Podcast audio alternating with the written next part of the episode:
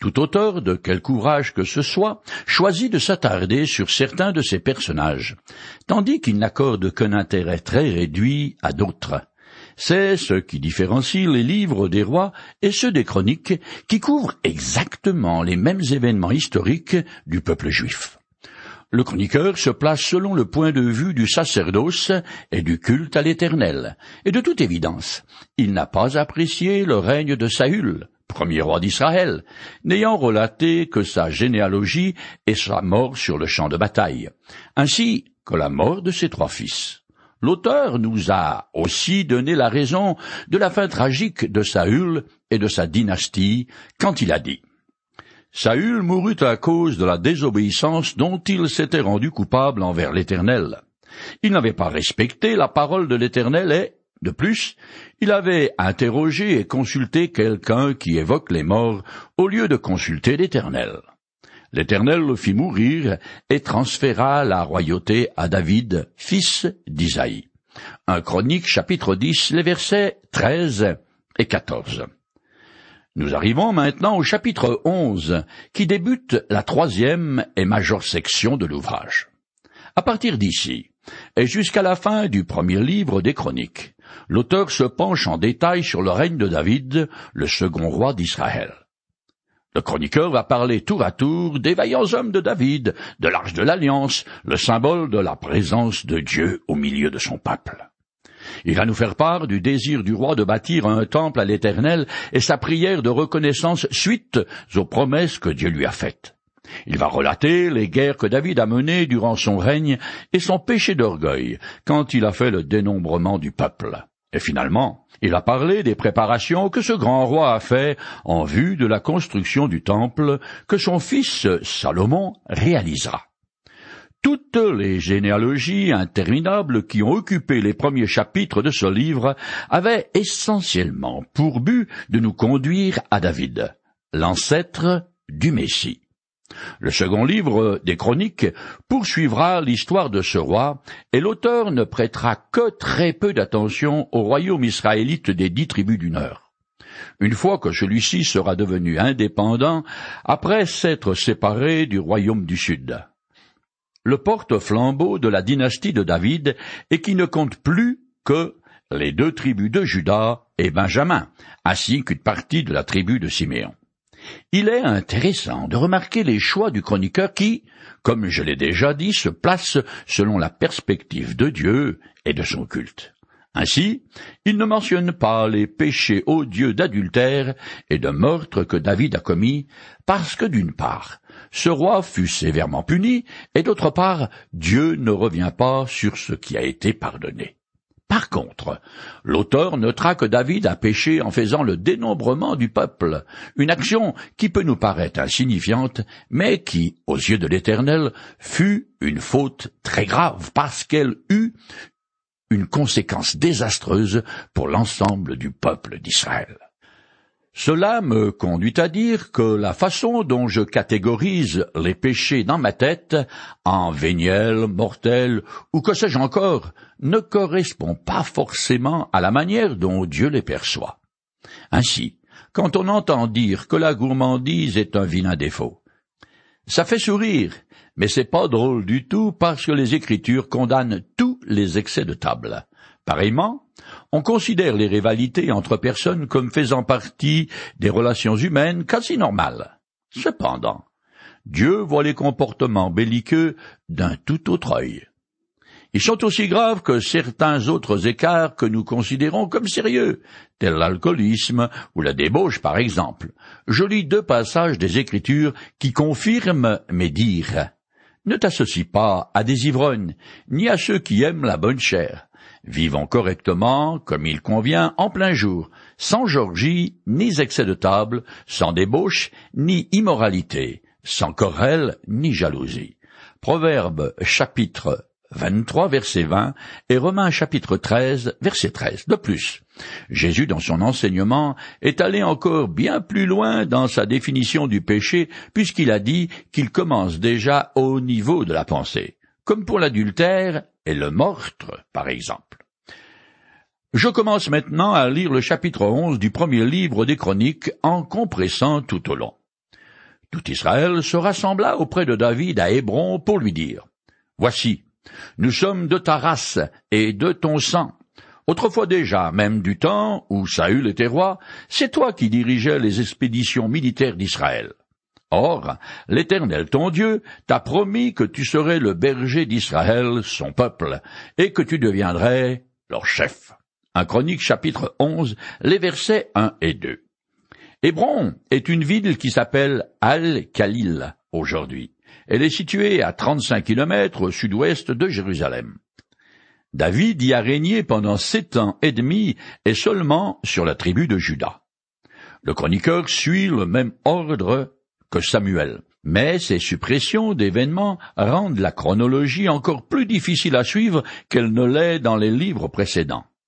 Il passe sous silence le règne de David à Hébron parce que les autres tribus n'acceptaient pas alors David pour le roi. Il ne mentionne pas non plus la royauté très limitée mais parallèle à celle de David, d'Is Boshek, un fils de Saül, sur la tribu du Nord ni la longue guerre qui les opposa à Judas pendant toute cette période du schisme. Tout ça a fait désordre, alors il n'en parle pas. Le chroniqueur n'ignore cependant pas ces faits historiques, puisqu'il y fera allusion au dernier chapitre de ce livre. Il s'intéresse donc uniquement à la période pendant laquelle David a régné sur tout Israël. Ces choix ont toujours pour but de mettre en valeur le roi choisi par l'Éternel et donc le soutien enthousiaste qui a reçu de la part de tout Israël. Je continue le texte. David marcha avec tout Israël sur Jérusalem qui s'appelait alors Yébus. David avait déclaré à ses hommes, le premier qui battra les Yébousiens, je le nommerai commandant en chef de l'armée. Ce fut Joab, qui monta le premier à l'assaut et il devint chef de l'armée. Un chronique chapitre 11, les versets 4 à 6. Jérusalem, sous la forme Urusalim, se trouve dans les tablettes El Amarna, qui datent d'environ 1390 avant Jésus-Christ, et dans certains textes imprécatoires égyptiens des XIXe et XVIIIe siècles avant Jésus-Christ. Mais les Yéboussiens, dont cette ville était le centre, utilisaient le nom Yébous. Joab est le fils de la sœur du roi, donc son neveu. Il devint le conseiller principal de son oncle en faisant partie des vaillants hommes de David qui le nomma commandant en chef de l'armée. Je continue. David s'installa dans la forteresse. C'est pourquoi on l'a appelée la cité de David. Il agrandit la ville par des constructions tout autour, depuis les terrasses aménagées pour les cultures jusqu'aux murs d'enceinte tandis que Joab restaurait le reste de la ville. David devint de plus en plus puissant, et l'Éternel, le Seigneur des armées célestes, était avec lui. Un chronique chapitre 11, les versets 7 à 9. Sous le règne de David, Israël est un royaume qui ne fait que croître en puissance et en richesse aux dépens de tous ses voisins qui parvint à conquérir ou assujettir à un tribut. C'est David qui posa les fondements de la grandeur d'Israël connue sous le règne de son fils et successeur, le roi Salomon. La cité de David, proprement dite, est située en contrebas de Jérusalem actuelle. Le temple fut construit sur l'élévation qui aujourd'hui traverse la ville de part en part, tandis que le mont Golgotha, un mot qui signifie lieu du crâne, où Jésus fut crucifié, se trouve à l'extérieur des murs de la vieille ville. Je continue le texte. Voici le nom des chefs des guerriers de David qui, avec tout Israël, lui apportèrent un puissant soutien pendant son règne, selon la parole de l'Éternel au sujet d'Israël. Un chronique chapitre 11 verset 10. À l'époque où David menait une vie d'exilé, poursuivi par le roi Saül qui voulait lui faire la peau à tout prix. Un certain nombre d'hommes se joignirent à lui et devinrent ses fidèles compagnons et futurs chefs de guerre. Cette vie errante qu'a menée David pendant de nombreuses années fait penser au Christ qui lui aussi parcourait la Palestine en tous sens. Aujourd'hui, où je vous parle, Jésus n'est pas encore monté sur le trône de David pour régner sur toute la terre en tant que roi des rois et seigneur des seigneurs. Il n'est toujours pas reconnu pour qui il est vraiment, le Fils de Dieu, la seconde personne de la Trinité, par l'immense majorité de la population mondiale. Cependant, il appelle à son service des hommes et des femmes de toutes les nations, un ici, deux là. Ceux-ci régneront un jour avec lui lorsqu'il prendra enfin la place qui lui revient de droit et établira le millénium, son règne de mille ans sur terre. Après quoi viendra l'éternité avec de nouveaux cieux et une nouvelle terre, selon ce qu'enseigne le livre de l'Apocalypse à la fin du Nouveau Testament. Je continue le texte un peu plus loin. Un jour, trois des trente chefs vinrent sur le rocher auprès de David, dans la caverne d'Aboulam, tandis qu'une troupe de Philistins campait dans la vallée de Réphaïm, au sud-ouest de Jérusalem. David se trouvait alors dans son refuge fortifié, et les Philistins avaient pris position à Bethléem. David fut soudain pris d'un brûlant désir et s'écria Qui me fera boire de l'eau du puits qui se trouve à la porte de Bethléem? Alors les trois pénétrèrent dans le camp des Philistins et puisèrent de l'eau au puits qui est à la porte de Bethléem. Ils la portèrent et la présentèrent à David. Mais celui-ci ne voulut point en boire, et la répandit en libation pour l'Éternel. Il s'exclama. Que mon Dieu me garde de faire pareille chose. Ce serait comme si je buvais le sang de ces hommes qui sont allés chercher cette eau au péril de leur vie. Car c'est bien au péril de leur vie qu'ils ont apporté cette eau. Il refusa donc de la boire, tel fut l'exploit de ces trois guerriers. Un chronique chapitre 11, les versets 15 à 19. Bethléem est la ville natale de David.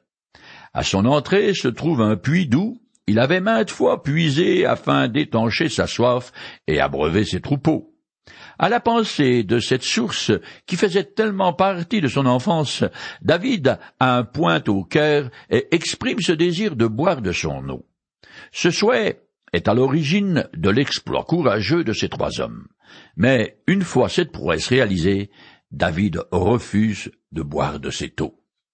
Par cet acte symbolique de la répandre à terre, il rend hommage à la bravoure de ces trois soldats, mais reconnaît aussi qu'il n'est pas digne d'un tel acte de dévouement qui a failli leur coûter la vie. Il fait donc offrande de cette eau à l'Éternel. Cette histoire n'est pas sans parallèle avec Jésus, qui lui aussi naquit à Bethléem, et qui se qualifie d'eau vive. Dans les Écritures, l'eau représente également la parole de Dieu. Tout au long des siècles de christianisme, des hommes et des femmes, le cœur vaillant et dévoué au Christ, ont désiré apporter cette eau vive à un monde spirituellement desséché, et beaucoup y ont laissé leur vie. Le premier martyr mentionné dans le Nouveau Testament s'appelle Étienne. L'acte symbolique de David fait penser à une parole d'un psaume de David qui prophétise la façon dont Jésus doit mourir. Il dit Je suis comme une eau qui s'écoule, et tous mes os sont disloqués. Psaume chapitre 22, verset 15. En d'autres termes, comme de l'eau versée à terre, Jésus a répandu sa vie pour le salut de tous ceux qui, dans un acte de foi, font appel à lui. Il est venu sur terre comme un simple homme pour mourir. Je résume un passage tiré de l'épître de Paul aux Philippiens. Lui dont la condition était celle de Dieu, il s'est dépouillé lui-même en prenant la condition d'esclave. En devenant semblable aux hommes, il s'est humilié lui-même en devenant obéissant jusqu'à la mort, la mort sur la croix. Philippiens chapitre 2, les versets 6 à 8. Je continue à lire un peu plus loin et finis le chapitre onze des Chroniques. Benayahu, petit-fils d'un vaillant guerrier qui avait accompli de nombreux exploits, tua deux puissants héros moabites. C'est lui aussi qui, un jour de neige, descendit au fond d'une citerne pour y tuer un lion. C'est encore lui qui tua un Égyptien mesurant près de deux mètres cinquante et qui maniait un javelot aussi gros qu'un cylindre de métier à tisser. Il bondit sur lui, armé d'un simple bâton, et lui arracha son javelot avec lequel il le tua. David lui confia le commandement de sa garde personnelle. Et voici d'autres vaillants héros. Azaël, frère de Joab, Elanan, fils de Dodo, de Bethléem, Uri le Hittite, un chronite, chapitre 11, les versets 22 à 26 et aussi 41. À cette époque, les lions sont fréquents en Palestine. Alors, passe encore qu'on en tue quelques-uns. Cependant, je suis prêt à reconnaître, comme vous, que toutes ces actions guerrières et sanglantes sont quelque peu choquantes aux yeux de notre monde moderne douillet. Les temps ont évolué, mais à chaque époque, ses valeurs. Beniaou est le chef des Kérétiens et les Pélétiens, des mercenaires étrangers souvent mentionnés comme gardes royaux. Il commandait aussi la division des troupes qui étaient au service actif le troisième mois de l'année. Il soutiendra Salomon lors de son accès au trône et remplacera éventuellement Joab à la tête de l'armée. Comme les Écritures rendent hommage aux vaillants hommes de l'Ancien Testament, il est certain que Dieu remarque ceux qui aujourd'hui se dévouent à sa cause, à la gloire de son nom. L'auteur du second livre de Samuel termine la liste des valeureux guerriers de David avec Uri le Hittite, chapitre 23, pour souligner le terrible péché de David qui l'a fait assassiner. Mais le chroniqueur, qui ne veut pas attirer l'attention sur cet événement fâcheux, rajoute à cette liste seize guerriers qui n'apparaissent nulle part ailleurs. Nous arrivons maintenant au chapitre 12 que je commence à lire tout en le compressant. Voici ensuite les hommes qui rejoignirent David quand il était encore obligé de se tenir loin de Saül, fils de Ish. C'étaient des guerriers qui lui prêtèrent main forte dans les combats. Ils étaient armés d'arcs et savaient se servir indifféremment de la main droite ou de la main gauche pour lancer des pierres ou tirer des flèches de leur arc. Il appartenait à la même tribu que Saül, celle de Benjamin des membres de la tribu de Gath quittèrent Saül pour rejoindre David dans son fortin du désert. C'étaient de vaillants guerriers, des soldats exercés au combat, sachant manier le bouclier et la lance. Ils étaient aussi braves que des lions et aussi rapides que des gazelles sur la montagne. Ces membres de la tribu de Gad étaient tous des chefs militaires. Le moindre d'entre eux était capable de se battre contre cent hommes et le meilleur contre mille. Ce sont eux qui traversèrent le Jourdain le premier mois de l'année, à l'époque où il déborde sur toutes ses rives.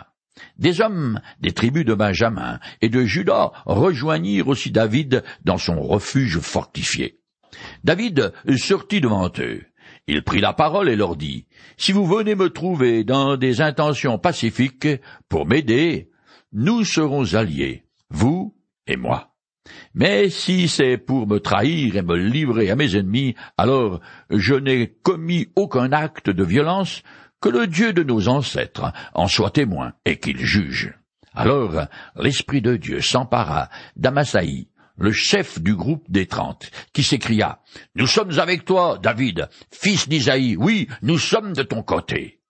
Que la paix te soit assurée, une paix parfaite, ainsi qu'à ceux qui te soutiennent, car ton Dieu te soutient. David les accueillit et en fit des chefs de ses troupes. Un chronique, chapitre 12, les versets 1 à 19. Ce passage est particulier au livre des chroniques et tous les noms, à une exception près, nous sont inconnus. C'est la preuve que l'auteur ne les a pas inventés et que ces personnages ont bel et bien existé, même s'ils n'apparaissent nulle part ailleurs. Même si on réunit tous les noms de tous les vaillants hommes de David qui sont dans tous les livres de l'Ancien Testament, la liste reste incomplète. Quant à leur exploit au combat, il faut garder à l'esprit que les chiffres élevés sont une façon de parler, des hyperboles qui servent à souligner leur vaillance. On voit ici que David se méfie de ceux qui appartiennent à la tribu de Benjamin et qui veulent se joindre à lui parce que c'est la tribu dont Saül est issu. Bien que déchu, ce roi représentait encore une grande menace pour David, car au Proche-Orient ancien, et encore de nos jours, le lien du sang est plus fort que toute autre attache. C'est ce qui explique cette intervention surnaturelle de l'Esprit de Dieu qui s'empare littéralement d'Amasaï, le chef du groupe. Cette action prouve bien sûr que ces hommes sont de bonne foi, mais aussi que l'Éternel soutient la cause de David. Quant aux hommes de la tribu de Gad, il nous est dit qu'ils traversèrent le Jourdain à la nage le premier mois de l'année qui s'appelle Nisan, et qui chevauche mars et avril. L'auteur rapporte ce détail pour montrer la bravoure de ces guerriers. En effet, à cette époque de l'année, à cause de la fonte des neiges sur le mont Hermon, le fleuve étant en crue est donc extrêmement dangereux. L'action de tous ces hommes est d'autant plus remarquable qu'elle exposait leur famille à la vengeance de Saül, et qu'ils ne pouvaient pas s'y opposer. Je continue le texte.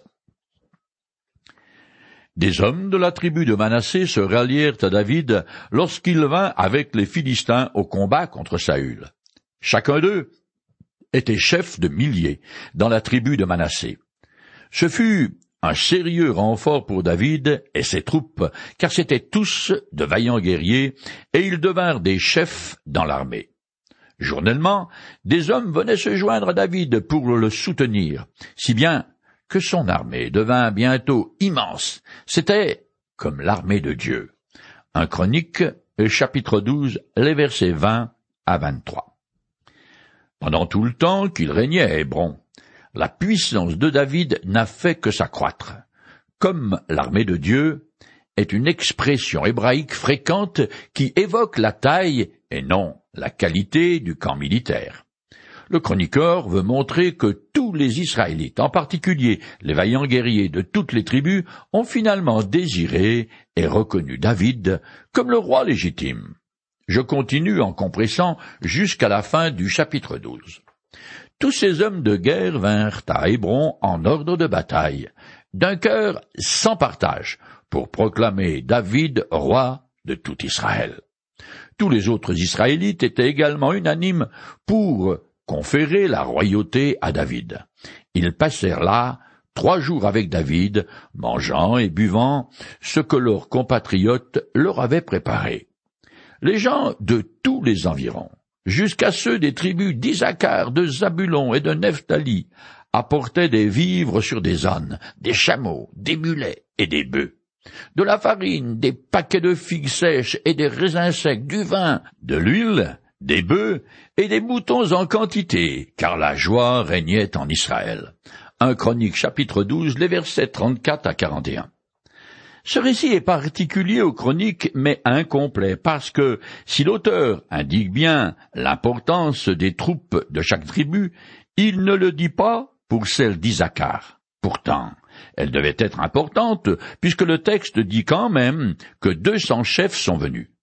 Comme pour bien d'autres endroits, on ignore la raison de cette omission. C'est à Hébron que David s'était installé pour régner sur Juda alors qu'il était en guerre contre les autres tribus. Son couronnement, en présence d'une foule immense, est dépeint par l'auteur de manière grandiose, afin de bien montrer l'unanimité du soutien de tout Israël à David.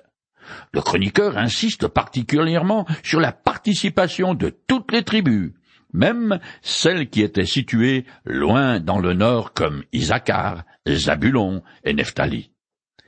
Les trois jours de banquet prouvent la cohésion nationale et la communion quasi parfaite de toutes les tribus d'Israël. En outre, cette célébration préfigure les festivités messianiques prophétisées lorsque le Christ viendra pour régner mille ans sur cette terre. En attendant ce grand jour, et à l'exemple de tout Israël qui se ralliera à David, Jésus invite tout un chacun à se joindre à lui dès maintenant et pour l'éternité.